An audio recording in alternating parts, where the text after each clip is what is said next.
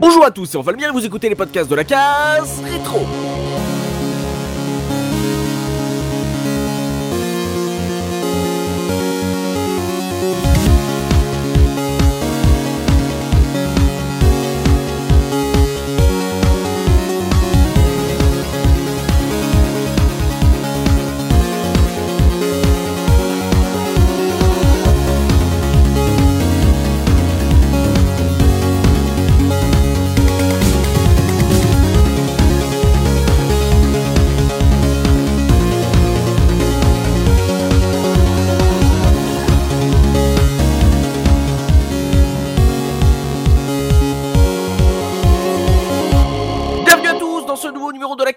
Votre podcast 100% rétro gaming. Et aujourd'hui, je suis accompagné de Tosmo. Comment ça va, Tosmo? Écoute, bah ça va très très bien, comme d'habitude. On a également avec Biscotte. Comment ça va, Biscotte? Ça va très bien, moi je suis en pleine forme. Et on termine avec Go Balls. Comment ça va, Go Balls? Salut à tous, bah ça va très bien, moi je suis très très content parce qu'on va encore parler de baston, donc c'est bien. Oui, c'est ça, on a fait un, un petit mois de, de jeux de baston euh, sur la case rétro, euh, et je note d'ailleurs, je viens de remarquer ça, euh, bah, que c'est en fait un peu le casting technique de la case rétro.fr euh, qui s'est réuni euh, aujourd'hui, puisqu'on a euh, le webmaster euh, de la case rétro, le graphiste de la case rétro, le bricoleur front-end, émulation, tout ça de la case, et bah moi, le, le monteur des podcasts, ouais, un, petit côté euh, agence touristique technique du site qui s'est réuni euh, aujourd'hui pour parler de, de jeux de baston, parce qu'aujourd'hui, Effectivement, on va parler de Rival Schools, euh, jeu de combat édité et développé par Capcom, premier épisode sous-titré United by Fate, sorti en arcade en 1997, l'année d'après sur PlayStation, une série euh, designée par euh, Hideaki euh, Itsuno, à qui on doit également la série des Power Stones, euh, Capcom versus SNK, ou euh, la majorité euh, des épisodes de Devil May Cry, un jeu qui a connu une suite, euh, Project Justice, qui elle est sortie en 2000 en arcade et sur Dreamcast. Et on va commencer tout de suite, messieurs, avec ma question traditionnelle, histoire de vous situer par rapport à ce jeu. Quel a été votre tout premier contact avec Rival Schools? Et je vais commencer par Tosmo. Pratiquement à la sortie, euh, je l'ai eu en version japonaise euh, très très vite quoi. Mm. Bon, c'était un CD frelaté, mais bon, voilà, ça marche quand même bien. Et euh, donc ouais, ouais, j'ai euh, j'ai beaucoup aimé le le jeu. D'accord, donc euh, découverte sur PlayStation, euh, tu l'avais jamais vu en, en arcade? Non, non, non, jamais. Jamais, ouais, ok, j'avais jamais vu passer. Euh, et euh, t'en avais entendu parler euh, C'était quoi? C'était la hype euh, C'était une attente pour toi? Je sais pas si c'est des previews ou je l'ai eu avant qu'il y ait eu les previews dans le ou les tests dans le dans les mags. D'accord. Je sais, je me souviens plus trop de cette période. Je sais que je l'ai eu et que j'ai accroché tout de suite. Ok d'accord, donc découverte euh, d'un coup comme ça euh, sur PlayStation euh, et accroche euh, direct. Euh, Goballs, toi, comment t'as connu ce jeu? Euh, bah moi c'était euh, assez tard par rapport à la sortie du jeu parce que je- Ouais. C'était dans mes années euh, milieu fin collège, euh, peut-être dans les années 2002, 2003, quelque chose comme ça. Euh, c'était chez un copain du collège qui avait plein plein plein plein plein de jeux. Et euh, un jour j'étais tombé sur euh, cette galette là euh, qui s'appelait Rival Schools Evolution il me semble. Hmm. Et bah, j'ai testé ce jeu-là. Et bah voilà, j'ai tout de suite accroché quoi. C'était bah, un jeu de combat qui était très euh, très très dynamique et moi j'ai vraiment adoré. euh, Mhm. J'ai vraiment adoré ce, ce, ce- ce- cette nouveauté un peu qu'il y avait eu dans ce jeu par rapport aux, aux autres jeux de baston euh, auxquels j'avais touché Hmm. avant. T'avais jamais entendu parler du jeu euh, et euh, t'étais fan déjà de jeux de baston à l'époque? Bah, comme tous les gamins à cette époque-là, ouais, on avait forcément touché à du Street Fighter ou du Tekken ou des choses comme ça. Donc euh, ouais, c'est quelque chose que j'appréciais déjà beaucoup à l'époque. En tout cas, pour toi, ça a été aussi euh, une découverte. euh, Tu l'attendais pas tant que ça. Biscotte, toi, découverte avec Rival Schools. Fais-moi rêver. Dis-moi que c'était en, arcade au Japon, un truc comme ça. Eh mais oui Non, complètement pas. Euh... bah écoute, je vais, je vais rejoindre mes camarades parce que ça va être une découverte euh, complètement au hasard aussi. Euh, donc euh, moi, dans ces années-là, donc on devait être en 99-2000, euh, j'étais étudiant aux Beaux-Arts et euh, je venais d'avoir en fait euh, mon premier appartement euh, en plein centre-ville, donc qui était juste à côté des Beaux-Arts. Et régulièrement, bah avec une bande de potes, on se retrouvait à une petite dizaine dans mon 18 mètres carrés et, euh, et on faisait chauffer la, la PlayStation en fait tous les soirs et, euh, et donc on passait des, des bonnes soirées à, à, jouer. Et donc bah je cherchais toujours des, des nouveautés pour pour pour changer un petit peu de, de jeu parce que bah micro machine ça va bien 5 minutes. et et donc bah en fait tous les week-ends je rentrais chez moi et j'avais un donc mon fournisseur officiel de jeux, c'est-à-dire un magasin de location de vidéos qui faisait aussi qui faisait aussi jeux vidéo. Donc bah je je louais des jeux, j'avais pas ma PlayStation donc bah je passais mon week-end à les graver et, et souvent je prenais des jeux, je ne savais même pas en fait ce que c'était puisque j'avais juste la une jaquette non officielle parce que c'était c'était souvent en fait pas euh, enfin c'était pas vraiment la même version que tu trouvais en magasin donc euh, les jaquettes il les trouvait un petit peu à droite à gauche mhm, et donc bah, j'avais pris ce jeu juste euh, bah la jaquette parce qu'il y avait un groupe d'étudiants qui était qui était sur la sur la jaquette. Et puis donc bah je suis rentré chez moi je suis rentré chez moi je l'ai gravé et en rentrant en fait dans l'appart bah, j'ai essayé avec des potes et on a tout de suite accroché parce que eux ils étaient pas très jeux de baston. On avait essayé Bloody Roar on avait essayé plusieurs plusieurs jeux comme ça. D'accord. Mais euh, bah c'était pas le genre de jeu auquel ils avaient l'habitude de jouer. Moi j'aime bien je suis pas spécialiste des, des jeux euh, de, de, baston mais mais j'aime bien surtout avec euh, d'autres adversaires réels. Et euh, bah en fait l'univers nous a tout de suite fait, accrocher parce que c'était parce que c'était fun parce que c'était c'était marrant et, et voilà. Donc c'est euh, ouais, c'est vraiment l'univers qui a qui a retenu euh, ton attention euh, à l'époque, pour le le découvrir entre amis, pour se, faire de, bonnes soirées. je suis assez surpris mine de rien de voir que pour vous ça a pas été forcément une grosse attente, il y avait pas une grosse hype autour du jeu, genre euh, se dire que Capcom se met peut-être enfin à la 3D, un truc comme ça. Euh, bah du coup c'est assez intéressant de voir que le jeu n'avait euh, finalement pas sonné à vos oreilles autant euh, qu'on aurait pu le penser. bah on va voir, hein, il y avait peut-être mieux à se mettre sous la dent à l'époque. On va se faire une petite une du mois avec Tosmo. Tosmo, quelle a été l'actu gaming à la sortie de Rival Schools? Alors moi je vous ai pris le console plus de novembre 1997 qui est la date de sortie du jeu en arcade au Japon. Donc c'est le numéro 70. Et bah sur la couverture, on a Croc, Hein, What? grosse image de Croc qui présente Croc et apparemment c'était le premier CD de démo qu'il y avait dans un console plus et c'est la démo de Croc. Mais ce qui est marrant c'est que en même temps, on a Final Fantasy VII en français. Et dedans, il y a le test. Alors, euh, c'est bizarre qu'ils aient pas fait la couve sur Final Fantasy VII et plutôt sur Croc. Mais Ah, le, le, le, test était dans ce magazine-là. Oui, oui, c'est le test. Le, le, test FR est dans le dans le dans le console plus. Après, si c'est euh, le test en, en français, euh, il y a des chances que FF7 ait fait la couve genre quelques mois avant aussi. Ça m'étonne. Ouais, ça m'étonnerait pas. Oui, je pense aussi. Mais, mais ça mange pas de pain, oui. ouais, de te refoutre en une à la sortie française. Euh, surtout euh, comparé à Croc. Voilà quoi. Alors on a aussi un petit un petit médaillon avec vue au Japon les nouveautés arcade 1998 parce qu'il y avait le à l'époque euh, il y avait deux gros salons au Japon qui se passaient en, en été et en, hiver. Donc là où en été et le Jama Game Show en, en hiver, mhm. où les constructeurs présentaient toutes leurs nouveautés euh, qui allaient sortir en arcade. Puis mhm. on a un petit truc. Alors ça c'est pour les spécialistes de, la Saturn puisque on a euh, quelque chose qui affirme que Sega Touring Car est meilleur que Sega Rally sur Saturn. après moi j'ai pas joué, je sais pas. Je sais pas, j'ai jamais joué à Touring Car. Pareil qu'il est mieux pourquoi pas? Et puis bon, plus de 40 euh, tests explosifs. Et effectivement, en, en, test dans, dans ce numéro, il y a du lourd. Euh, je vais détailler un petit peu. Donc, euh, bah, j'ai feuilleté un petit peu le, mag et donc, bah, effectivement, je me suis intéressé un petit peu à la rubrique qui parlait du, Jama Game Show. Donc, là, il commence à nous faire le point sur le marché et sur les cartes constructeurs. Donc, Sega avec son modèle 3, Namco avec ses systèmes 11 et 12, Capcom pareil avec le CPS3, Z1, ZN1 et N2. Bon, tout ça, c'est de la technique. Et puis, ils nous présentent des jeux. Donc, bah, effectivement, ils vont nous présenter euh, Rival Schools. Shiritsu euh, Justice Kutuken. euh, ouais, ouais, j'ai un bon accent japonais. Ouais, même une fois traduit, euh, c'est un, un, nom très différent de ce qu'on a eu en Europe. Hein. Ouais, tout à fait.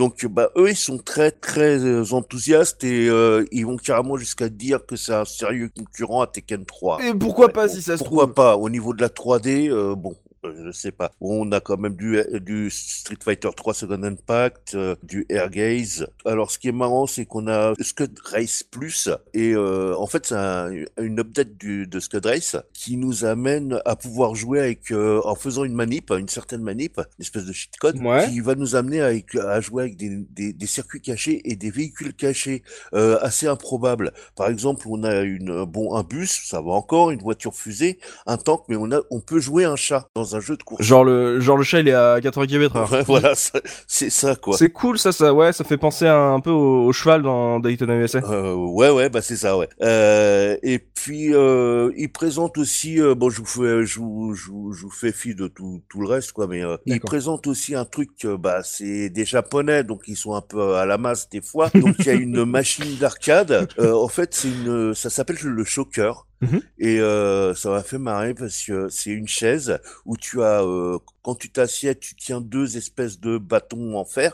Et là, tu as, en fait, c'est euh, une chaise électrique. Oh c'est-à-dire que as, une fois que tu serres les deux bâtons, tu as un courant qui passe et le voltage augmente au fur et à mesure. Oh et tu as oh un voltmètre au-dessus de ta tête, tu vois. Et au, au bout d'un moment, tu as de la fumée. Si tu résistes, il y a de la fumée qui sort de la machine et tout ça, machin. Et à la fin, on te file un ticket te disant à combien de voltage tu as, résisté. Le truc. Bravo, euh, vous êtes mort. Le, le, truc typiquement japonais. Quoi. donc, euh, donc, donc, voilà, voilà, c'était, c'était, c'était assez marrant. Alors, on, on continue parce que bon, il y a quelques news. Alors, ce qui est marrant, c'est que, comment dire, ils nous ont, euh, ils nous détaillent la configuration de la Saturn 2. Ouais. Euh, qui sera la Dreamcast et ils se trompent quasiment pas. Hein. Bon, ils appellent le GD Drive le Super Drive, mais euh, ils annoncent un giga comme il a été commercialisé. Après, il y a un petit truc qui est marrant, c'est des chiffres, euh, parce que ça m'a fait marrer ça les chiffres euh, pour Nintendo. Alors euh, en 97, il y a encore 80 000 NES qui se vendent. Mhm et euh, 3,3 millions de Super, de, de Super NES. D'accord. Ce qui fait un total vendu de 61 millions 58 000 de NES et 45 millions de Super Famicom. Et pour les jeux, c'est quand même balèze parce que c'est 500 millions de jeux NES et 359 millions, virgule et des bananes, de Super NES. Alors par contre, euh, là, on voit que le marché change parce que en un an, la PSX vend 20 millions. Et un truc qui m'a, qui pareil, qui m'a un peu interpellé, c'est que dans tout le mag, à chaque fois qu'il parlait de la N64, il disait euh, une, la, comment dire, que c'était une machine qui est en train de faire un succès. Et pourtant, là, ils annoncent un chiffre de vente quand tu compares à la, la, la Super NES, 6,12 millions en un an. Euh, quand tu compares à la PlayStation, pardon qui elle est à 20 millions. Ouais, en, en fait c'est c'est comme la Wii à l'époque euh, où on se disait euh, faut même plus comparer à ce niveau-là euh, mais mais là 6 millions en, un an si tu compares juste par rapport à la SNES e et la et la NES en se disant que peut-être la N64 se vendra aussi longtemps tu pouvais dire ça va. Alors après on a on a comment comment dire un petit un petit truc sur la folie Tamagotchi puisque c'était l'époque du Tamagotchi. Bon, il y avait euh, un peu ça, ils en parlent, etc. Puis bon, bah là, on passe au test. Euh, et effectivement, on voit que c'est surtout Sony. Et après, il y a les ouais, voilà, c'est ça. Euh, c'était Sony et les autres. Alors, on a la version FR de, de Final Fantasy. On a du Castlevania Symphony of the Night. Mmh. Un jeu que j'avais bien aimé, moi, c'est GP Police. Bon, on a quand même du N64 avec Duke Nukem 64. Qu'est-ce qu'on a On a Light Wars aussi pour la N64 quand même. Puis bon bah après euh, après euh, on repart chez, chez chez Sony avec un jeu qui est cher au cœur de JP, je crois. C'est Nightmare Creators. euh... ah bah c'est son jeu de chevet. Ouais voilà on a on, a Fighting Force. On a quand même un, un jeu Neo Geo King of Fighters 97. Et puis on a aussi euh, pour finir sur sur les tests on a euh, Sonic Air qui se fait dé fourraillé quoi. Ah ouais, il se fait défourailler dans les tests hein, le Sonic Air sur euh, sur Saturn. Et puis je vais finir avec une petite pub qui m'a fait marrer quand même. C'est une pub de Score Games qui te dit ta Nintendo 64 à 0 euros. D'accord. Comment se fait Oui. Bah, tu nous rapportes ou ta Saturn ou ta PlayStation avec plein de jeux et on te file une N64. Malin le lynx Malin, hein Ouais. Ça, il y a des choses qui n'ont pas changé malheureusement. Donc c'est tout pour euh, pour cette une du mois. Ok d'accord, bah en, en tout cas on a, on a vu que ouais c'était une, une période assez euh, animée euh, côté euh, gaming, il y en avait euh, voilà des sorties un peu partout, euh, que ça soit euh, en arcade, euh, sur N64 euh, et la PlayStation hein, évidemment qui euh, explosait euh, déjà tout euh, sur son passage, euh, euh, donc c'était euh, ouais quand même assez euh, riche. Euh, on va maintenant euh, jeter un œil au dos de la boîte du jeu avec le pitch, euh, histoire de voir comment Capcom nous avait vendu le jeu à l'époque avec Biscotte. Alors, en haut de la, de la jaquette, il y a une baseline qui dit donc Rival Schools hors de contrôle. Donc, je vais revenir deux secondes sur en fait cette baseline parce qu'en faisant des petites recherches bah, sur sur internet, je suis tombé sur une pub américaine qui reprenait un petit peu cette baseline mais en anglais, logique. Mais dans la version anglaise, c'était School is out. Off control. Donc en fait, c'est un espèce de jeu de mots entre l'école est finie, school's out, et out of control, hors de contrôle. Ce qui en français ne veut plus euh, strictement rien dire, à part euh, voilà rival schools, trois petits points, hors de contrôle. C'est ça. euh. Eh, on n'a pas d'idée hein, pour la traduction du jeu de mots en français. Oh, t'inquiète, ça passe. Et donc moi, on a quand même un, un texte qui est, qui est qui est bien complet sur sur le jeu. Donc ça raconte que Capcom déclenche une bataille explosive avec Rival School, le plus innovant des jeux de combat en 3D, avec plus de 20 combattants réunis par le destin. Des graphismes vibrants de réalisme, vibrant c'est vraiment le terme, un scénario intense, de nouveaux combos percutants et la signature de Capcom pour le gameplay font de Rival Schools un phénomène incontrôlable. Dans l'ultime combat pour la justice à l'école, il n'y a plus de limite. le, le jeu est tellement euh, incroyable que même Capcom euh, a perdu euh, le contrôle, euh, voilà, hors de contrôle, incontrôlable. c'est euh, ouais, c'est assez marrant de voir comment ils, ils en parlaient euh, comme ça à la- à l'arrière de la boîte. Euh, ok, euh, donc euh, en tout cas on voit qu'ils en ont placé une, une petite euh, sur le, le savoir-faire de Capcom hein, euh, pour euh, les jeux de combat, genre euh, c'est dans les vieux pots qu'on fait euh, les meilleures soupes. Euh, ok, euh, je m'attendais à ce qu'ils mettent un peu plus en avant le, le côté euh, animé euh, ou- et l'histoire euh, du jeu si- s'il y en avait une, parce que euh, moi qui n'ai euh, pourtant jamais joué au jeu, bah j'avais, je crois, ouais, des posters du jeu dans ma chambre parce que bah, j'étais assez intéressé par l'univers. Je trouvais que voilà le le, le car design me semble assez euh, génial. Euh, Ouais, il y avait clair, vraiment une, une identité visuelle euh, assez folle, assez assez marquante et euh, qui fait que même si j'avais pas le jeu, bah, bah j'étais quand même assez euh, euh, fan, on va dire, de l'identité Rival Schools. Mais bon, euh, voilà, ils ont voulu mettre en avant euh, le sens du jeu de combat Made in Capcom. Bah, on va voir si c'était le cas euh, sur ce jeu de baston en 3D. On va pouvoir se lancer euh, dans le gros du débat et on se retrouve tout de suite après ça.「Thank you.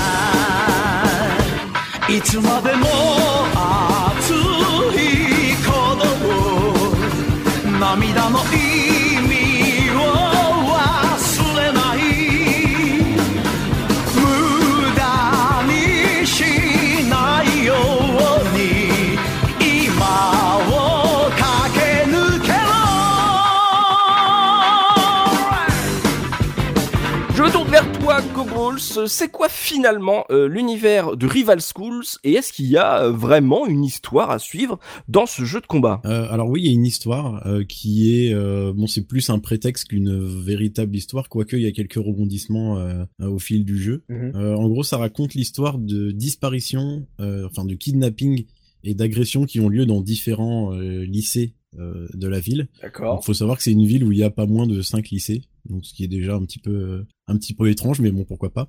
Euh, et donc les les étudiants de chacun de ces lycées va euh, un petit peu enquêter sur euh, ce qui se passe, sur pourquoi est-ce que un tel a disparu, pourquoi est-ce que un tel s'est fait tabasser, etc., etc.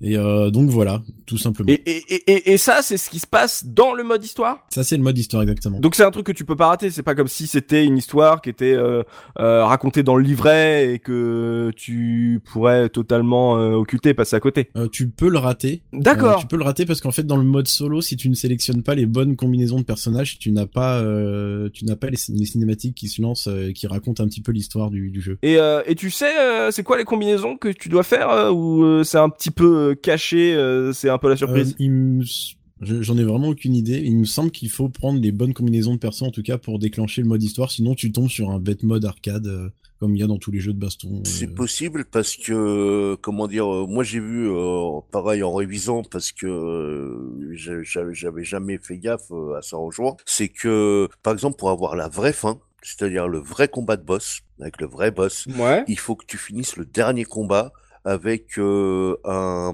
coup euh, Ouais, le, le coup spécial euh, de ton équipe, ouais, ouais, on en, ouais, on en parlera dans, dans le gameplay. ouais. le, le deuxième round comme ça, sinon tu n'as pas accès au boss. Ok, ouais, donc il y a quand même moyen de, de passer à côté de, de plusieurs euh, éléments de l'histoire. Mais, euh, mais Goebbels, euh, le, le fait par exemple bah, qu'ils aient euh, quand même bossé sur, sur une histoire, donc avec des cinématiques et, euh, et une sorte de, de narration dans, dans le jeu de combat, pour toi, pour un jeu de combat, euh, c'était une bonne chose pour toi ou tu penses bah, peut-être qu'ils auraient pu s'en passer? Euh, bah moi, l'histoire dans le dans les jeux de baston, c'est pas vraiment ce qui va m'intéresser le plus. Je vais plus être, euh, je vais plus être intéressé par le gameplay et euh, la façon dont dont on peut progresser dans le jeu de baston. Mais c'est vrai que avoir un contexte, c'est quand même quelque chose en plus. Et, et après, ce qu'il peut y avoir en plus aussi d'intéressant que je vais aimer dans un jeu de baston, c'est les modes de jeu. Ouais. Combien de modes de jeu va y avoir, etc. Et c'est vrai que pour le coup, dans Rival School, il y en a beaucoup, beaucoup. D'accord. Et donc ça c'est plutôt c'est plutôt intéressant. Mais pour en revenir à l'histoire, je- c'est pas euh, c'est pas vraiment le, le truc que je vais rechercher le plus quoi. Mais c'est quand même cool de la je crois que, je crois que la, euh, la vidéo d'introduction en fait suffit à elle-même pour poser un peu l'univers. Ouais. Euh, parce qu'on a une espèce d'animé au début euh, quand on lance le jeu, euh, avec la musique qu'on a entendue euh, donc au début de l'émission, qui donne vraiment le ton, euh, le ton de- du jeu, le ton de l'univers en présentant euh, rapidement tous les personnages. Et euh, bah moi à l'époque ça, ça me suffisait grandement pour après commencer à jouer. Et, et c'est vrai que en- quand on a commencé en fait à parler en disant tiens on va faire un podcast sur Rival School et, et je me disais mais attends mais il y a une histoire et puis quand je lisais mais je m'en rappelais plus du tout en fait de, de cette histoire et je l'ai jamais j'ai jamais fini le mode histoire parce que parce que déjà j'ai pas dû prendre des bons persos et Mhm. que et que ce côté histoire m'intéressait pas du tout euh, et que et que l'univers suffisait à lui-même. En- quand quand tu vois en fait l'animé au début t'as l'impression d'avoir un, un jeu à licence en fait ils ont adapté euh, Ah, un- carrément. Carrément. un manga ou un animé en fait euh, en, en jeu vidéo et que bah le, le dessin animé déjà en fait le, le fait que le jeu soit sorti euh, hors du Japon tu tu te dis ouais c'est cool et ça se trouve au Japon il y a un, un, un, un animé comme ça et qu'on de toute façon on le verra jamais parce que parce que parce que voilà Je m'étais fait la, la même réflexion avec euh, Guardian Heroes euh, sur Saturn euh, quand on a maté euh, la cinématique d'intro avec mon frère. on s'est dit, euh, on s'était dit ouais, il y a, il y a forcément un, un dessin animé euh, qui est tiré du jeu au Japon euh, et ça doit être un truc de ouf. Et faut trop que ça arrive en France. Bah surtout qu'à l'époque en fait on n'avait pas internet pour faire des recherches pour savoir d'où d'où ça sortait et, et, et donc bah voilà on se contentait de la, de la vidéo d'intro et euh, on se disait ah mais ça enfin voilà ça ça suffit à lui-même et euh, et ça marche comme ça tous les personnages ont ont des forts caractères et, et, ça roule comme ça on n'a pas besoin d'une histoire euh. Ouais, donc même si on rate l'histoire qui euh,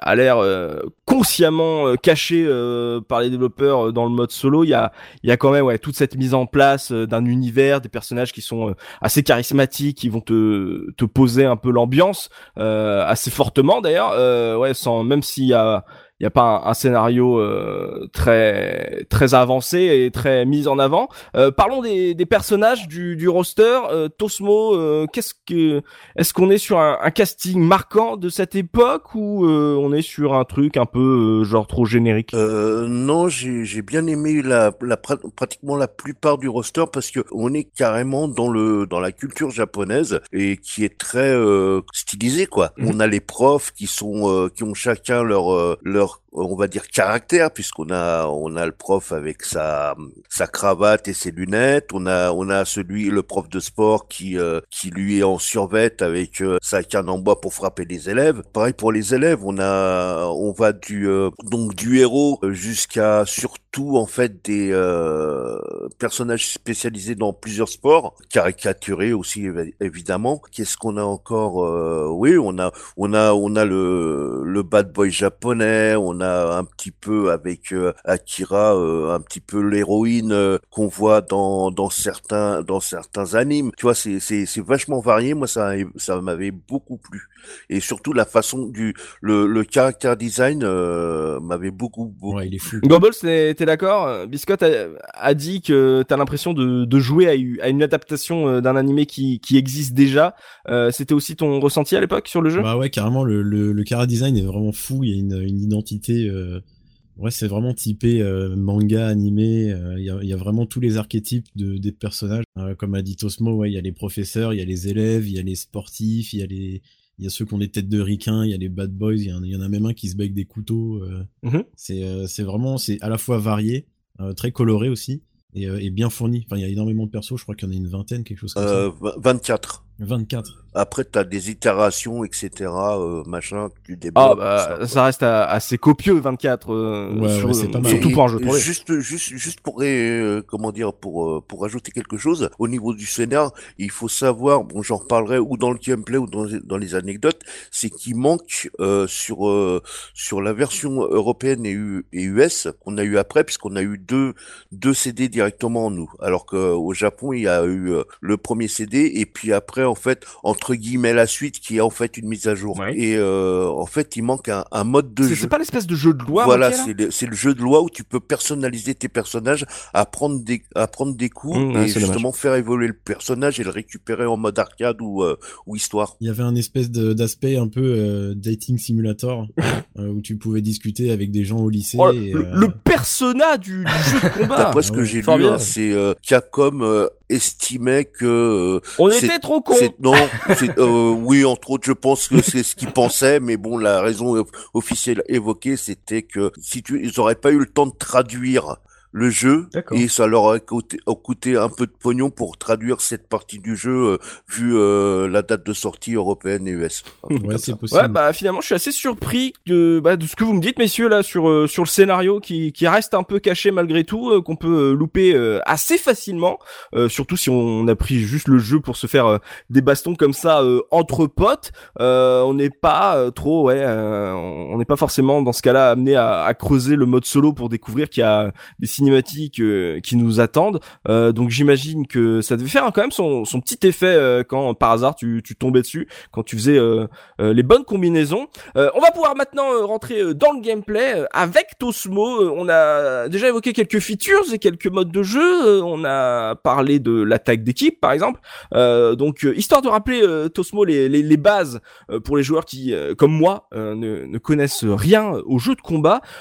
Explique-nous un peu quel est le style euh, et euh, les petites spécificités euh, de ce Rival Schools. Alors, euh, Rival School, c'est un jeu en 3D, mais avec un gameplay 2D. Ouais, c'est Street Fighter 4. Voilà, Street Fighter 4, Street Fighter 3, enfin ce que tu veux en 2D. Par rapport à Tekken, qui lui, je trouve, a réinventé un petit peu le, le jeu de combat en, en 3D. Là, on reste dans du conventionnel, c'est-à-dire que on a des boules de feu, on a des combos. Mhm. On peut effectivement faire des pas chassés pour éviter euh, les adversaires, mais c'est tout ce qui est concédé en fait euh, au niveau de la 3D vraiment. euh, Ça veut dire quoi? Ça, ça veut dire que tu peux genre pas pas tourner autour de ton adversaire comme un Tekken là, pour passer derrière, par exemple Si, si, tu peux le faire. Enfin, moi, de la façon dont, je, dont je le jouais, euh, je le jouais surtout euh, euh, comme un jeu 2D, Mhm. même s'il était affi- affiché en 3D. Donc, par contre, c'est un team battle. Enfin, c'est-à-dire que on a, on choisit deux, deux combattants avant euh, avant le combat, Ouais. sachant que les combattants on peut pas en, euh, les interchanger comme dans euh, euh, Marvel versus Capcom, etc. Mhm. On ne peut que les changer qu'à la fin du round. D'accord. C'est-à-dire que quand tu finis le round, soit tu restes avec le combattant que tu que tu Ouais, as, soit, soit tu restes avec le même, et soit, tu changes. tu Mm. switches. En fait, les, les deux combattants sont surtout là pour euh, réaliser ce qu'on appelle des, des team attacks avec une combinaison de boutons. Tu vas pouvoir faire une attaque spéciale qui invoque ton ton perso en assist. D'accord, ouais, donc tu, tu peux te servir de ton copain euh, comme euh, super attaque pendant un round, tu peux switcher entre les rounds.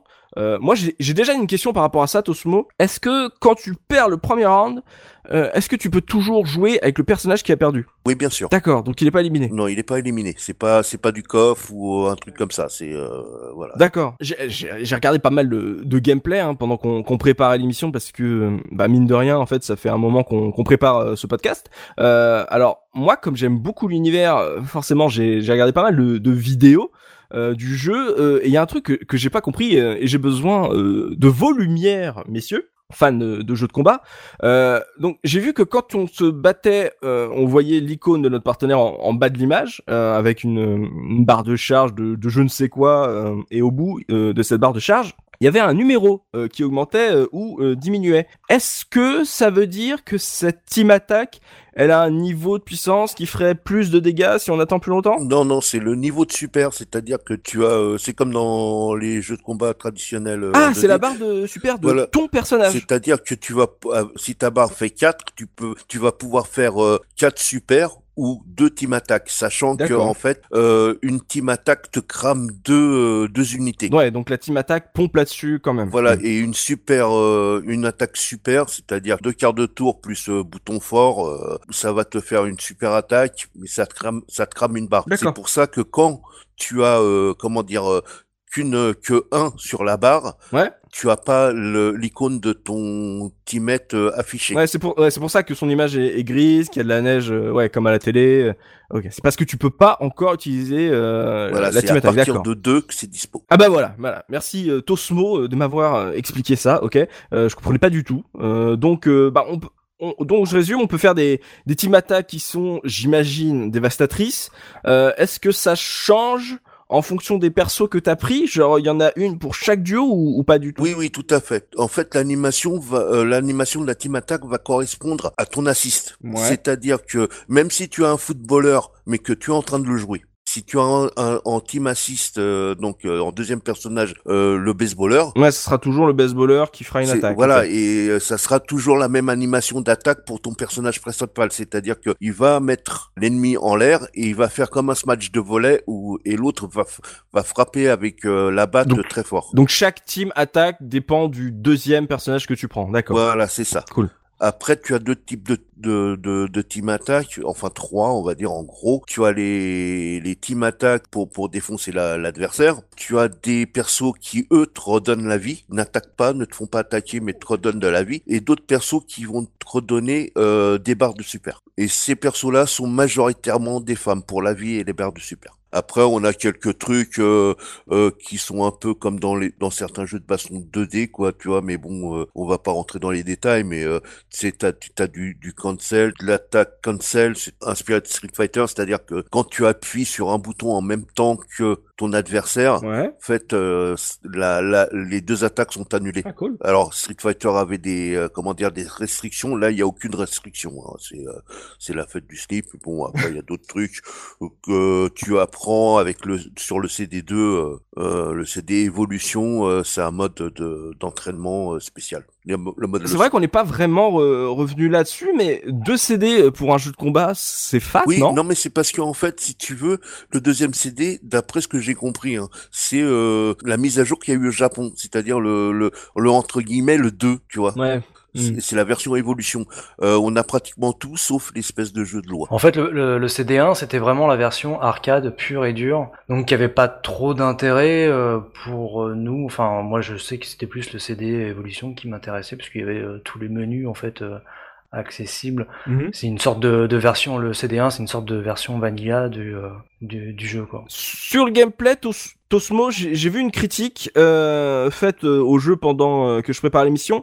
Euh, J'aimerais avoir ton avis là-dessus. Euh, j'ai lu que c'était un, peu simpliste comme jeu de combat, qui suffisait un peu de, de marteler les boutons un peu n'importe comment pour pour s'en sortir. Est-ce que t'es d'accord sur les faiblesses techniques ou de profondeur de, de jeu de combat ou ou pas du tout, genre c'est exagéré? On, va dire qu'ils l'ont simplifié pour euh, que tu puisses t'amuser tout de suite. Après, moi, personnellement, hein, tu peux quand même faire des trucs assez sympas parce que tu as quand même certains trucs inspirés d'autres jeux de combat comme des launchers qui vont te permettre d'envoyer, comme dans Marvel vs Capcom, d'envoyer tes adversaires en l'air très haut et toi tu vas pouvoir poursuivre en faisant des combos aériens Mhm. ce qui est déjà pas mal pour euh, un premier jeu 3D de cette époque-là je crois que c'est le premier que j'avais vu tu as aussi un espèce de, de type de combo euh, bon très facile à faire mais euh, il suffit pas de mâcher le même bouton c'est-à-dire qu'il va falloir que tu fasses euh, euh, faible fort euh, une direction plus euh, plus comment dire plus euh, un autre bouton et après tu peux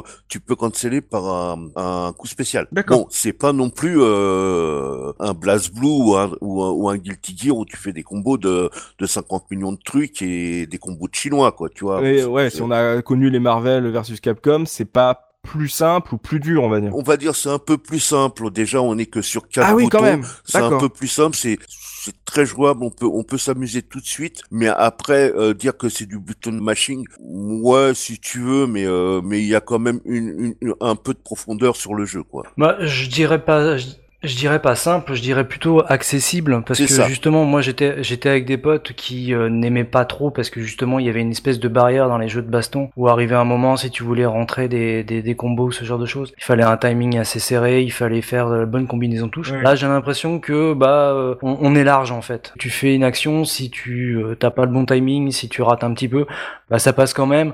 Donc c'est plus accessible, c'est moins frustrant comme euh, comme euh, Ouais, comme je jeu de baston. Oui, c'est totalement ça, ouais. Bah tiens, Go Balls, euh, j'ai envie de, de te relancer euh, sur un sujet. Euh, tu nous as dit tout à l'heure euh, que tu aimais euh, les jeux de combat avec euh, beaucoup de modes. Euh, T'as dit qu'il y en avait beaucoup euh, sur Rival Schools. Euh, bah vas-y, dis-nous tout. Qu'est-ce qui t'a marqué, toi? Ah bah du coup t'as le mode euh, solo classique, t'as le mode versus, il me semble qu'il y a un mode survie. Il y a le mode leçon euh, dont on avait parlé tout à l'heure où euh, t'as le professeur, donc le, le personnage là, avec son bâton de bois, qui va euh, qui va un peu t'apprendre toutes les techniques du jeu, c'est-à-dire bah utiliser les coups faibles, les coups forts, faire des combos, euh, faire des des combos avec des super à la fin, etc. Ça c'est quelque chose que j'aime beaucoup dans, dans dans les jeux de baston. Et bah, c'est quelque chose qu'on retrouvait aussi sur le jeu Street Fighter X plus Alpha, euh, qui était sorti un petit peu avant euh, sur PlayStation également. C'est ce, c'est celui en 3D, celui-là? Ouais, c'est celui en 3D, ouais. Où t'avais bah, justement un mode pour chaque perso, t'avais une suite de combos que tu pouvais euh, que tu pouvais réaliser, que le jeu te proposait. Et c'était très rare à l'époque quand même. hein. Maintenant, c'est devenu la norme, hein, mais c'était très rare à l'époque. Ouais, c'était vraiment c'était vraiment super d'avoir ça. Et donc bah t'as le mode leçon euh, justement dans ce dans ce jeu-là qui te permet un petit peu de euh, bah, de tester toutes les capacités du jeu. C'est quelque chose qu'on qu'on enfin que j'apprécie énormément. On avait beaucoup, beaucoup, il y avait beaucoup de modes, hein, parce que euh, moi je me souviens que je les avais euh, débloqués. Tu avais le mode euh, target Ouais. et tu avais le mode euh, home run. Mhm. Euh, c'est quand tu finissais euh, le jeu avec par exemple le, le baseballeur. Euh, là, tu avais le mode home run, c'est-à-dire que bah tu, tu avais ton ton baseballeur et on te lançait des balles et il fallait euh, taper taper la balle pour faire des pour la- faire le plus long home run quoi. Et pareil pour le pour le target, tu avais le footballeur, tu te débloquais avec le footballeur et tu avais un, un but de, de donc de foot avec des des numéros, des cases avec des numéros. Euh, et il fallait envoyer, euh, comment dire, tirer sur ces numéros-là pour faire le plus gros score. Ah, Il y pas mal de choses comme ça. Après, il y a des modes que dont j'ai pas joué, donc je sais pas si vous allez pouvoir m'aider. Tu avais un mode groupe qui est pas apparemment jouable à deux, et tu as un mode co- coopérate aussi. Coopération. On pouvait jouer à 4. Tu peux Eh jouer jusqu'à ben. 4. Alors moi j'ai jamais essayé puisque j'ai joué tout seul, donc je sais pas si- c'était en même temps ou euh, à tour de rôle parce que c'était pour battre justement tes adversaires. Non, j'ai jamais pu tester non plus euh, le mode euh, le mode coop, ni le mode groupe d'ailleurs. Euh, j'ai cherché des vidéos sur internet, mais j'ai pas trouvé. Ouais. Après, si ceux qui, qui nous écoutent ont déjà pu tester ces modes avec des amis, hein, vous pouvez euh, toujours partager euh, votre expérience avec nous dans les commentaires du podcast sur lescaseretro.fr. Hein. Ça peut toujours être intéressant pour ceux qui, ouais, qui, qui écoutent euh, et qui peuvent être intéressés par ce jeu, euh, bah, d'avoir euh, vos retours là-dessus. Donc, n'hésitez pas à partager ça dans les commentaires. C'est un podcast vivant, hein, comme on dit.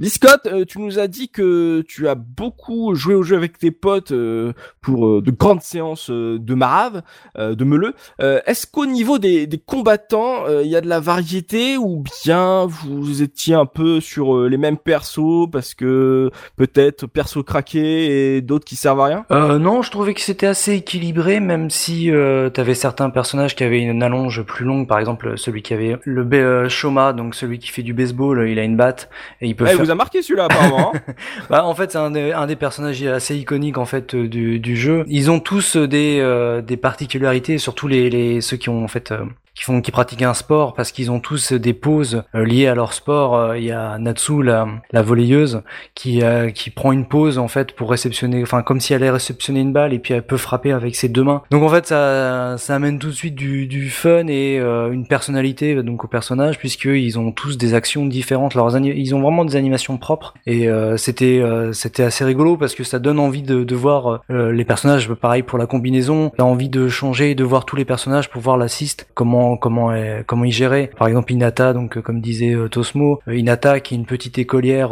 toute toute gentille. quand tu faisais donc le, le team attack, elle venait puis elle t'encourageait en fait, elle se mettait en position puis disait allez allez allez et puis tu voyais en fait la vie qui remontait. Donc euh, donc tout ça en fait ça, ça donnait de, la vie au personnage et euh, t'avais envie de, de tout essayer en fait tous les persos. Moi je sais que j'ai pas trop de dans les jeux de baston, j'aime bien j'aime bien changer, pas trop de main. Ça, ça c'est l'excuse typique des gars qui savent pas maîtriser un jeu. Ils sont là, non mais, non mais mo- moi je pioche, hein, je, je préfère picorer. J'ai pas, j'ai pas de main. Non non non, hein, je suis pas dans le tryhard.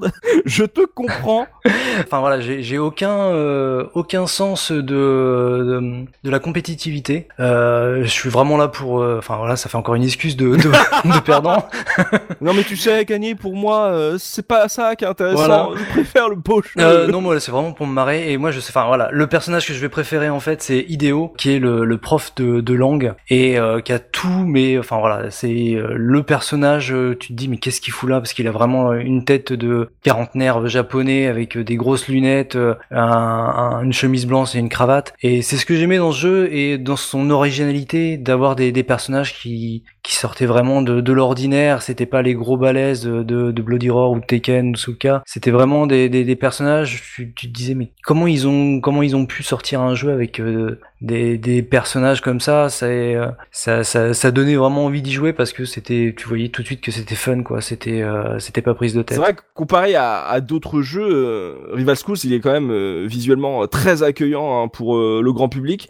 Euh, Tosmo, toi, euh, est-ce que t'avais des personnages fétiches? Comme Biscotte, en fait, sur ce jeu-là, je me suis pas arrêté à, à, à juste essayer de, de, de traîner euh, sur ces personnages-là. Je voulais vraiment voir, euh, comme Biscotte, euh, toutes les animes qu'il pouvait avoir, toutes les interactions qu'il pouvait avoir entre les persos, etc. Mhm. Donc, euh, bah, ça t'oblige à jouer, euh, à jouer euh, tous les persos et c'est c'est super sympa. Et c'est surtout qu'il y a un truc qui est très très bien dans le jeu, Ouais. c'est-à-dire que la plupart pratiquement tous les persos se jouent de la, enfin se jouent. C'est-à-dire ils ont à peu près le- la même manip sur les coups spéciaux. C'est-à-dire que quand tu vas changer d'un d'un perso à l'autre, euh, t'as pratiquement, c'est pratiquement que du, dra- du du du comment dire de la boule de feu quoi, donc euh, du caravan euh, et du dragon. Donc euh, c'est c'est assez facile à à rentrer. En plus, euh, comme euh, comme l'a souligné Biscotte euh, tout à l'heure au niveau du gameplay, c'est assez permissif. T'as Mm, pas besoin d'avoir un timing de ouf pour sortir des trucs et toutes les attaques euh, spectaculaires sont faciles à, à réaliser. Surtout euh, la plus spectaculaire, la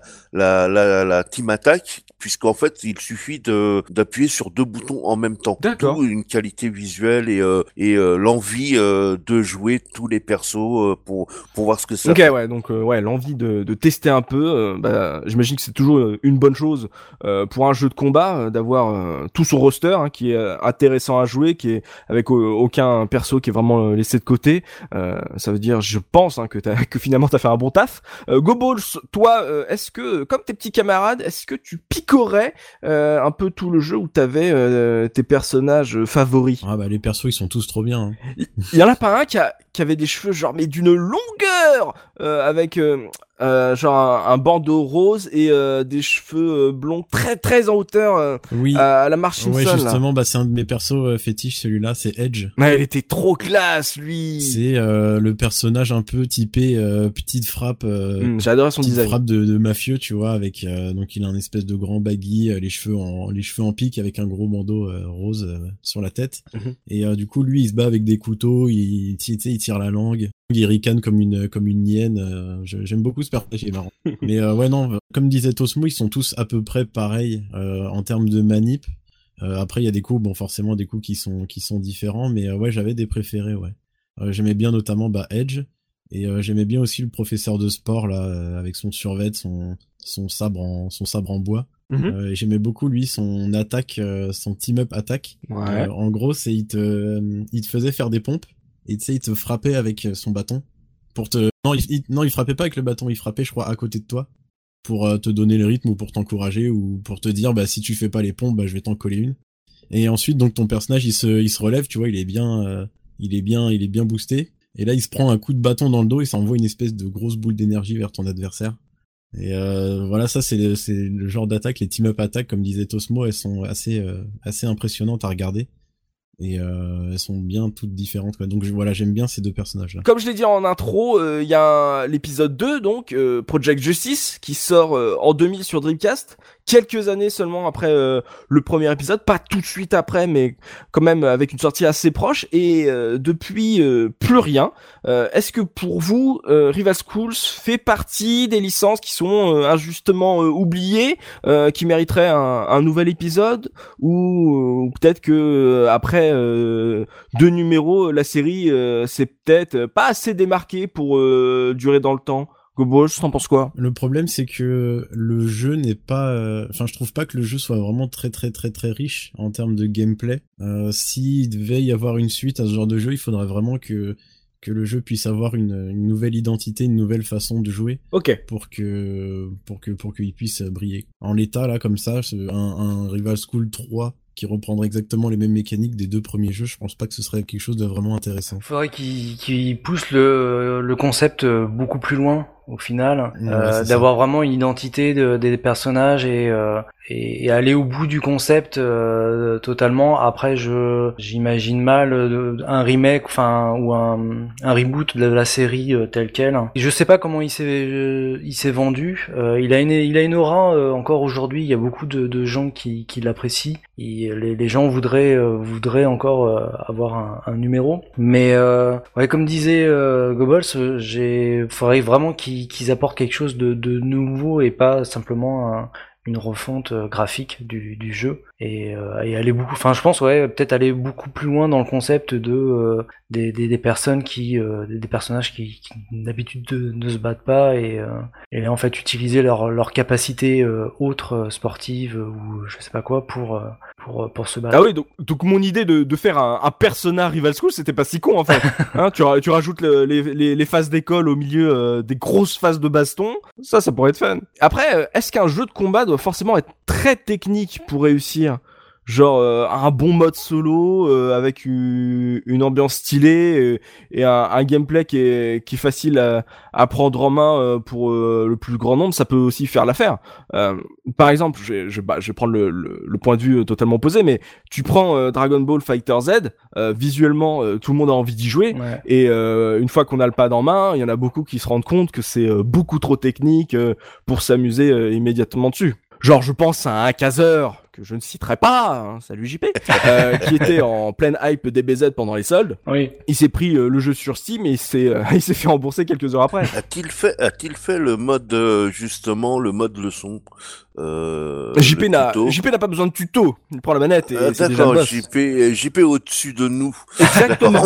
JP a fini Dark Souls euh, au moins deux fois, c'est vous dire. Fait partie de l'élite. Et toi, Tosmo, t'es t'es pour un, un Rival Schools 3 ou tu penses aussi que bah y a un peu euh, trop de chemin à faire pour que le le jeu soit euh, intéressant euh, aujourd'hui Alors j'aimerais bien, mais je suis complètement d'accord avec euh, avec les copains. Il faut qu'ils remettent à plat le gameplay. Le gameplay est trop permissif. euh, Mhm. C'est vrai que bon, à l'époque ça ça pouvait passer. C'est vrai que là actuellement, vu les jeux qui sortent, le gameplay n'est pas suffisant. Euh, c'est vraiment, il faut qu'ils remettent à plat tout le tout le système. Et mais moi j'aimerais bien parce que en fait l'univers est super chouette. Ouais, je suis, d'accord avec toi. Mm. En plus, le, le deuxième épisode, euh, bah, il a 20 ans cette année, euh, donc euh, je pense que tu, tu peux refondre le gameplay euh, pour le rendre plus moderne. hein. Je pense qu'il y a, il y a pas beaucoup de joueurs qui vont se plaindre qu'ils ont perdu euh, leur repère. Je pense qu'ils sont pas contents, ils vont rester euh, sur les, les premiers épisodes. Il y, a eu, il y a eu tellement d'écart entre les deux que ça passe. C'est c'est ça. Euh, on va faire un point sur l'esthétique du jeu avec Biscotte. Euh, artistiquement et, et techniquement, comment tu l'as trouvé ce jeu à l'époque? Est-ce que cette fameuse 3D euh, était alléchante par rapport à ce qui se faisait à côté chez la concurrence? Alors, euh, on, bah, on l'a- on l'a déjà euh, pas mal évoqué en fait euh, durant le podcast. Euh, Il y a deux choses. Il y a la DA, donc la direction artistique, et après il y a la direction technique. Ouais. Donc la direction artistique, bah, elle est, elle est sans sas en fait. Cette intro avec ce style animé, ces chara design qui sont, qui sont vraiment, vraiment stylisés. Ils sont très intéressants. Chaque personnage a, a son style. Donc là, il y a quasiment rien à redire sur sur cette partie-là. Mhm. Après, en jeu, bah déjà à l'époque, euh, je trouvais que le jeu était, enfin, il piquait un petit peu. euh, On a des modèles, euh, des modèles 3D de personnages euh, où il y a pas mal d'interprétation des, des faces. Mhm. Donc on- voilà, quand j'insistais sur le mot vibrant au dos de la jaquette, et ben c'est un peu ça. On a beaucoup de, de clipping. On va, on, il y a des, pro- il y a des gros problèmes de, de clipping sur les sur les personnages. Quand on gagne et que la caméra se rapproche du personnage, bah ça, ça pique encore plus les yeux parce qu'on voit Attends, tous les. dire recule s'il te plaît. voilà, non, t'approches pas trop s'il te plaît.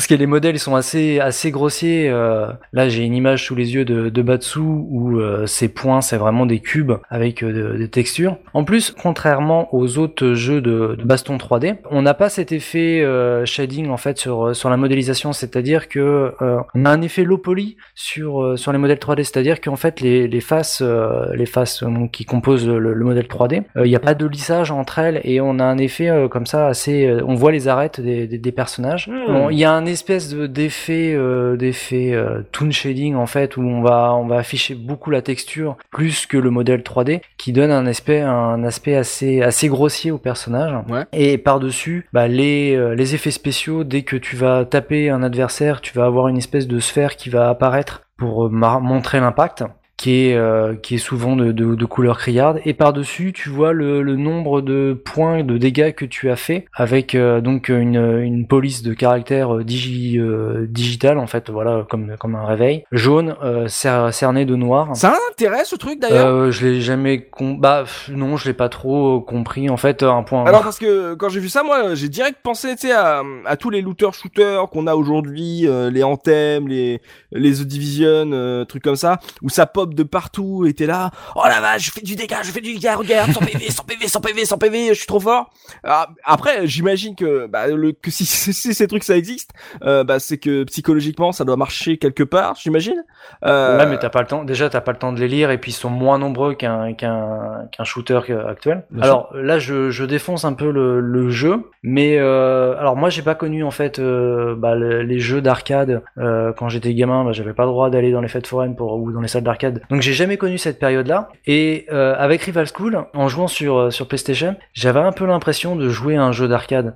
Euh, je sais pas si si vous allez avoir la même analogie, mais moi j'ai vraiment l'impression en fait de jouer un jeu d'arcade visuellement parce que parce qu'il y a justement ce, côté un peu un peu grossier pour l'époque, un peu daté, mais même si enfin voilà il avait des gros problèmes graphiques, bah, j'aimais bien quand même au final parce que bah en plus voilà l'univers j'appréciais et, et on, faisait fi de ça pour pour pour jouer. Ça nous empêchait pas quand même de, jouer. Quoi. Mais t'as quand même réussi à, éviter la grande question, la, question à, à 2 millions de, dollars, biscotte.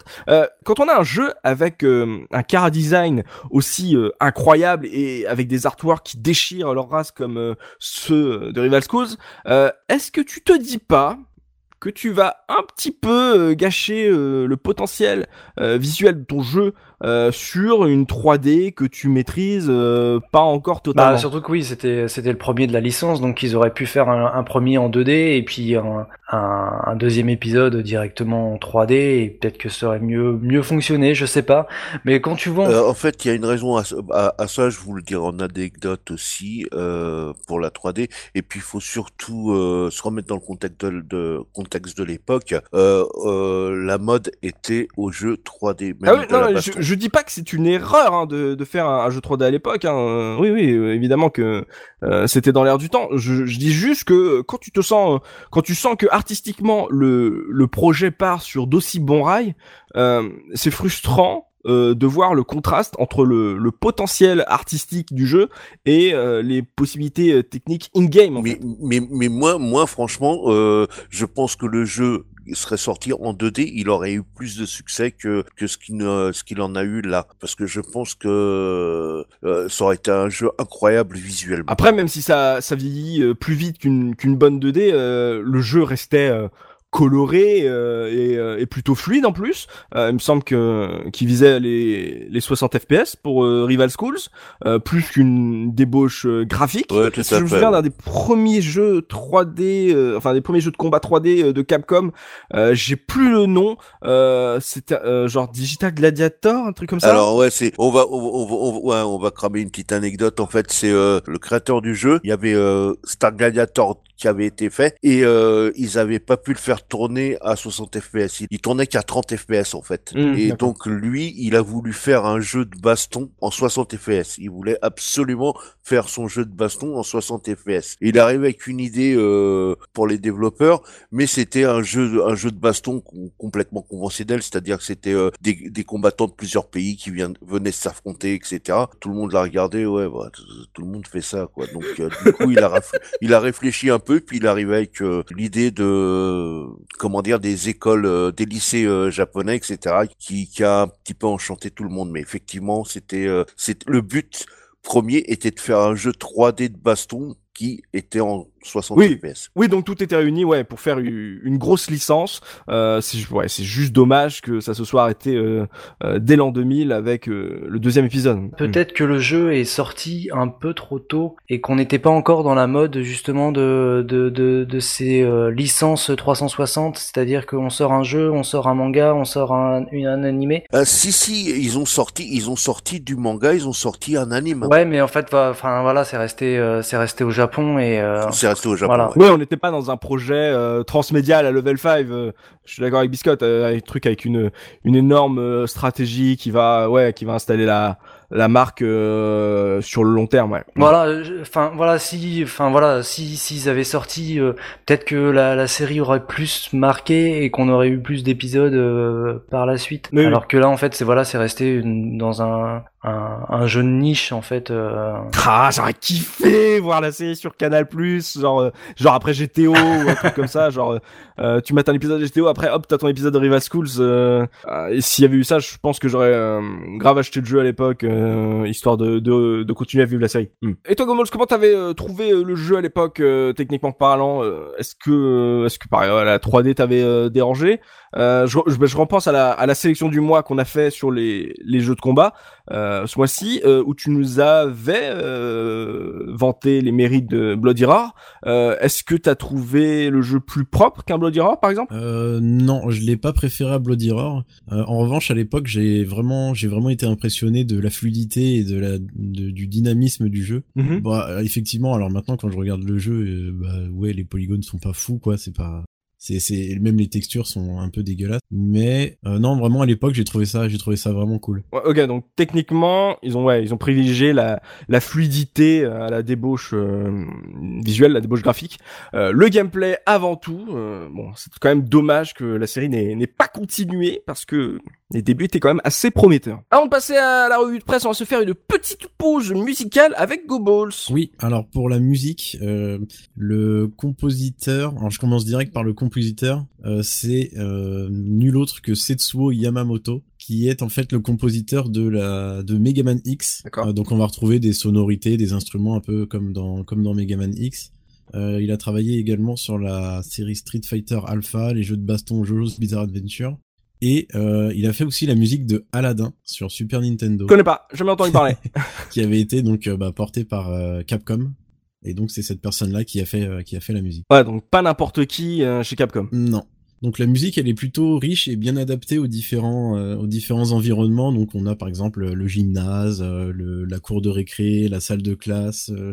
on a un niveau à la plage aussi avec une musique un petit peu euh, un petit peu style vacances, été, etc. On a euh, des, des niveaux un petit peu euh, industriels. Je crois que ça c'est genre une sorte de site de construction où t'as une musique avec des une, une petite réverb et tout ça. Donc c'est euh, je trouve que les musiques sont bien représentent bien en fait les endroits euh, où le combat se trouve. Mhm. Donc ça c'est plutôt cool. Euh, il me semble que ce compositeur est toujours euh, en activité chez Capcom. Ah, Et puis euh, et puis voilà, c'est à peu près tout quoi. Voilà, c'est vraiment une grosse une grosse tête qui a fait qui a fait la BO de ce jeu. Elle est vraiment très elle est vraiment très très riche. Et bah globalement c'est quelque chose de, enfin c'est une BO qui est très rock.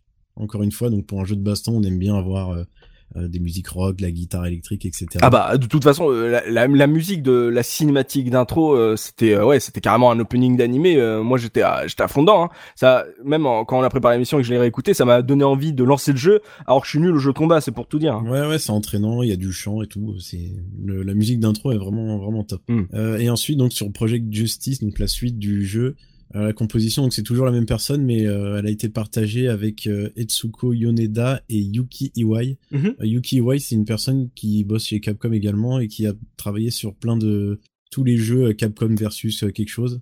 Euh, sur les jeux de baston Marvel Super Heroes, sur Mega Man X2, Goof Troop, etc. Ah, Goof Troop, magnifique. Goof Troop, Ah, bah tu, oui, tu, tu nous cites que les meilleurs. Oui. La crème de la crème. Ça nous fait en plus le rapprochement avec Aladdin SNES. Absolument. Mm. Et pour ta pause euh, musicale, qu'est-ce que tu nous as euh, concocté? Euh, alors j'ai choisi le thème de la Taiyo High School.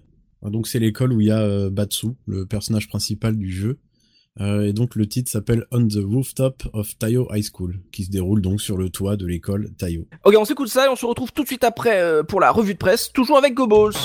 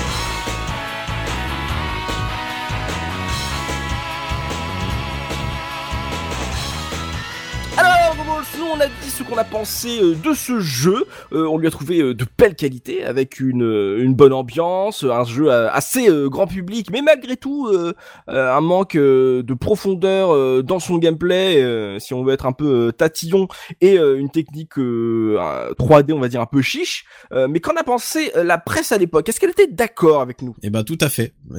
Tout ce qu'on tout ce qu'on a dit dans le podcast va dans le même sens que ce qui est dit dans le numéro 96 du magazine Joystick, donc qui était paru en septembre 98. Le test a été fait par un certain Candy T, que qu'on connaît. Oui, oui. Et euh, donc il nous dit euh, Capcom nous pond un jeu inédit loin des, des incessants remakes de Street Fighter.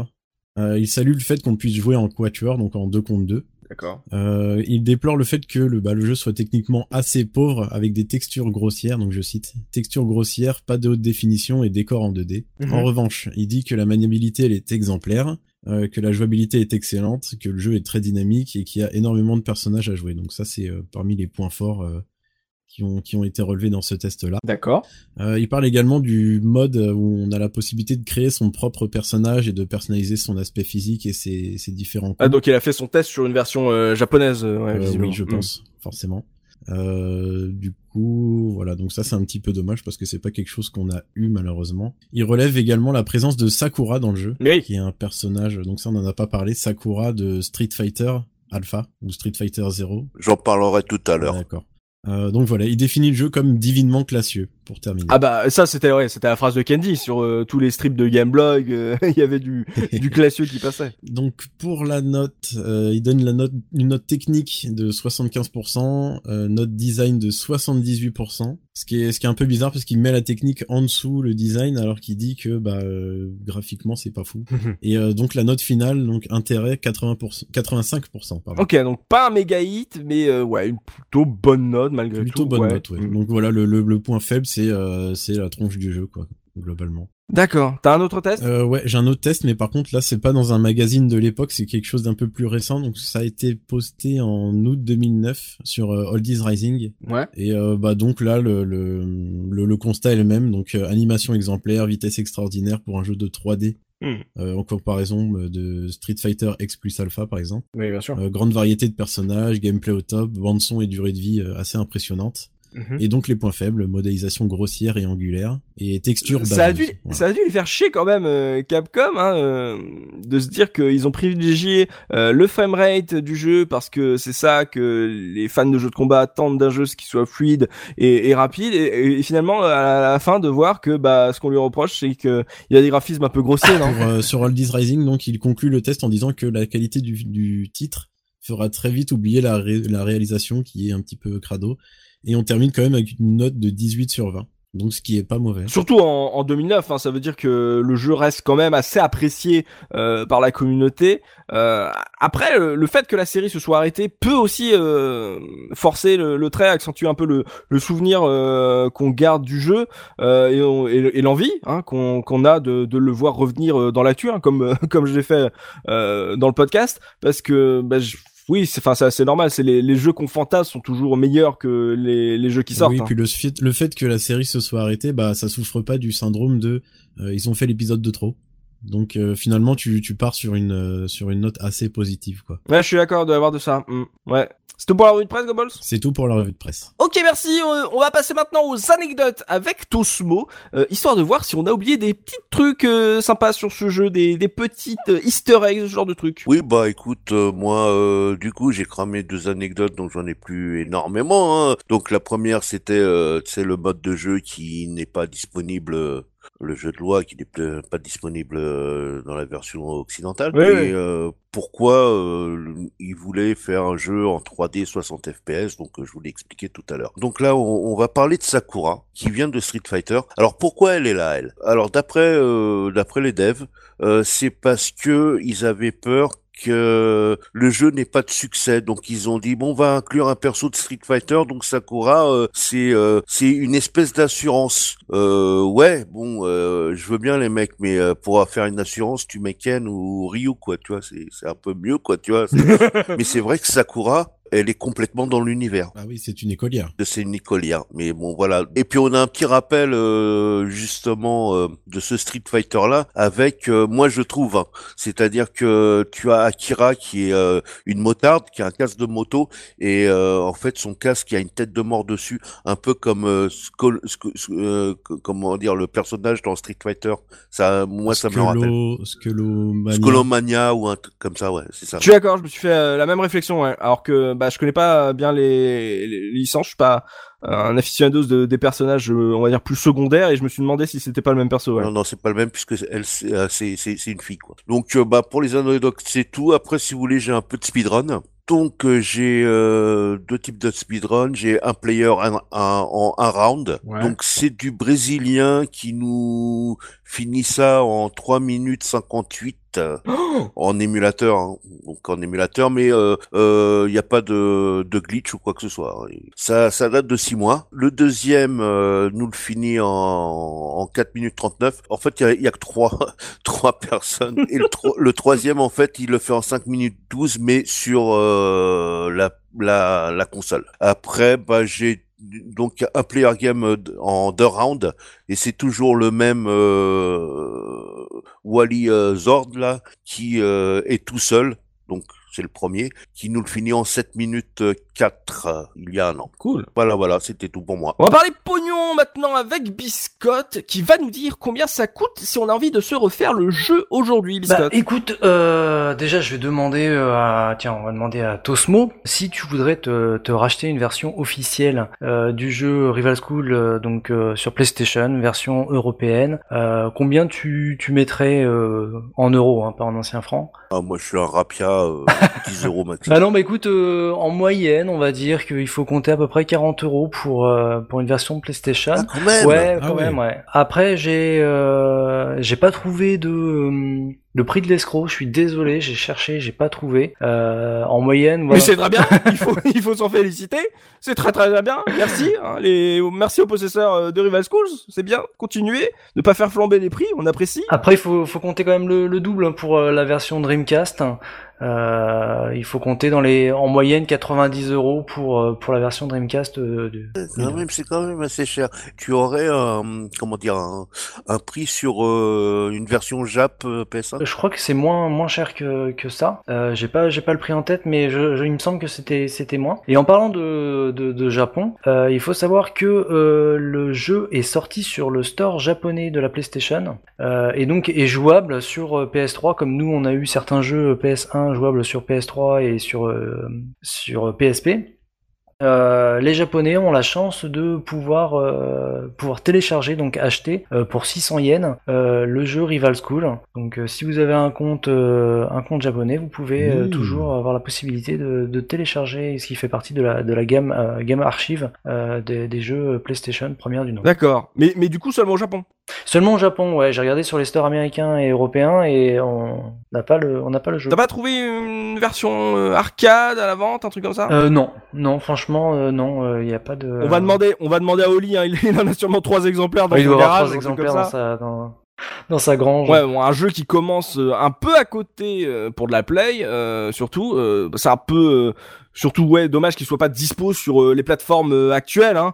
Euh, bon après Capcom, si, euh, ouais, si c'est trop dur pour vous de le ressortir légalement, euh, moi, bon, je, je propose un truc. Hein, euh, tentons peut-être un, un troisième épisode. Je dis, ah, je dis ça comme ça, hein, juste, juste pour voir. Ça, ça pourrait être, ça pourrait être sympa. En tout cas, c'est là-dessus que, que va se terminer ce podcast consacré à Rival Schools. Et vous pouvez bien sûr poursuivre la discussion avec nous dans les commentaires sur la case rétro.fr euh, ou sur notre serveur euh, Discord. hein. On a ouvert un serveur Discord. Il y a des topics, il y a un topic réaction euh, au podcast. Il y a, des petits jeux avec la communauté. Donc n'hésitez pas à nous rejoindre là-bas et euh, à nous laisser vos commentaires, à nous parler justement de vos ressentis sur ce jeu. D'ailleurs, si vous voulez qu'on fasse un épisode sur le, la suite, sur Project Justice, n'hésitez pas aussi à, nous le dire, à nous le, faire savoir.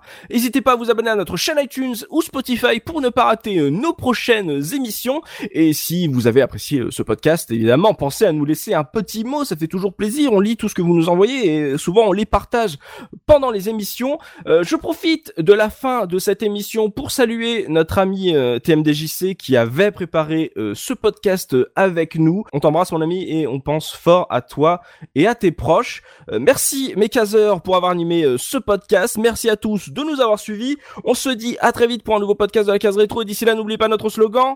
Le rétro gaming est l'avenir des consoles next gen. Salut, salut. Salut. Salut Bisous.